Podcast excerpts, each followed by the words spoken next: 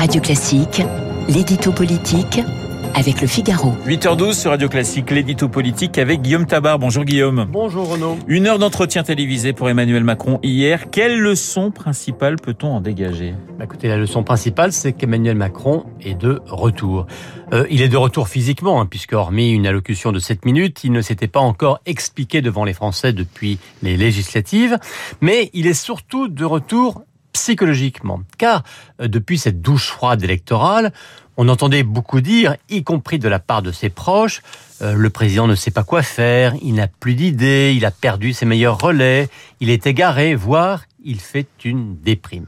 Eh bien, hier, on n'a pas du tout vu un Macron abattu, mais au contraire un Macron déterminé, presque comme si de rien n'était. Euh, bien sûr, il n'a en rien nié la gravité des crises, hein, militaires, énergétiques ou écologiques, mais ou des difficultés politiques, mais il ne donnait pas l'impression d'un président acculé ou empêché. Alors les uns y verront peut-être du déni, d'autres y verront un signe de solidité. Alors sobriété énergétique, retraite, RSA, marché du travail, peut-on dire qu'il ne renonce à rien?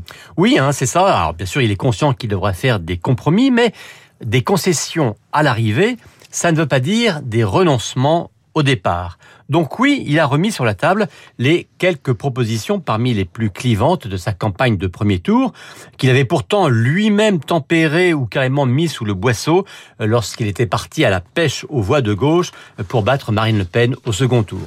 Donc il reparle des contreparties au RSA, de la réforme du marché du travail et de la réforme des retraites. Vous noterez que dans son discours de politique générale, Elisabeth Borne avait bien dit qu'il faudrait travailler plus longtemps, mais elle ne s'était pas avancée plus loin. Eh bien, Macron, lui, a été à nouveau plus précis en parlant d'un report, même progressif, de l'âge légal de départ. Il assume donc comme il assume une tonalité, on va dire, courageuse euh, pour dire que la solidarité sociale ne peut pas être uniquement financée par ceux qui bossent, c'est son expression, ou pour rappeler que les aides aux consommateurs, eh bien, ça restait dans les poches du contribuable qu'on les trouvait, ou encore pour maintenir qu'en traversant la rue, eh bien, on peut trouver du travail et que sa priorité restait d'arriver au plein emploi. Alors bien sûr, la gauche va dénoncer un président droit dans ses bottes, mais après tout, cette tonalité peut séduire à droite, à droite, et c'était sans doute son objectif politique. Guillaume, face au risque de blocage, Emmanuel Macron a évoqué le recours au référendum. C'est sa réponse à l'absence de, majorité? Ben, Le référendum, il en avait déjà parlé hein, lorsqu'il espérait encore une majorité absolue.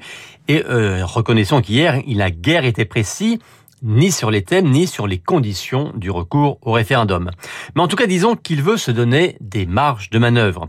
Euh, tout le monde répète hein, qu'en cas de blocage au Parlement, il devra dissoudre l'Assemblée avec la part d'inconnu que cela comporte sur le verdict d'un nouveau scrutin. Et donc, ce qu'il a voulu dire, c'est que entre le blocage et la dissolution, il y avait toute une palette à sa disposition, euh, comme son Conseil national de la refondation, euh, pour chercher des consensus en amont, ou comme le référendum euh, pour passer outre des blocages en aval. En fait, vous voyez, c'est toute une nouvelle grammaire institutionnelle euh, que Macron cherche à trouver. L'édito politique signé Guillaume Tabar. Tout de suite, mon avis.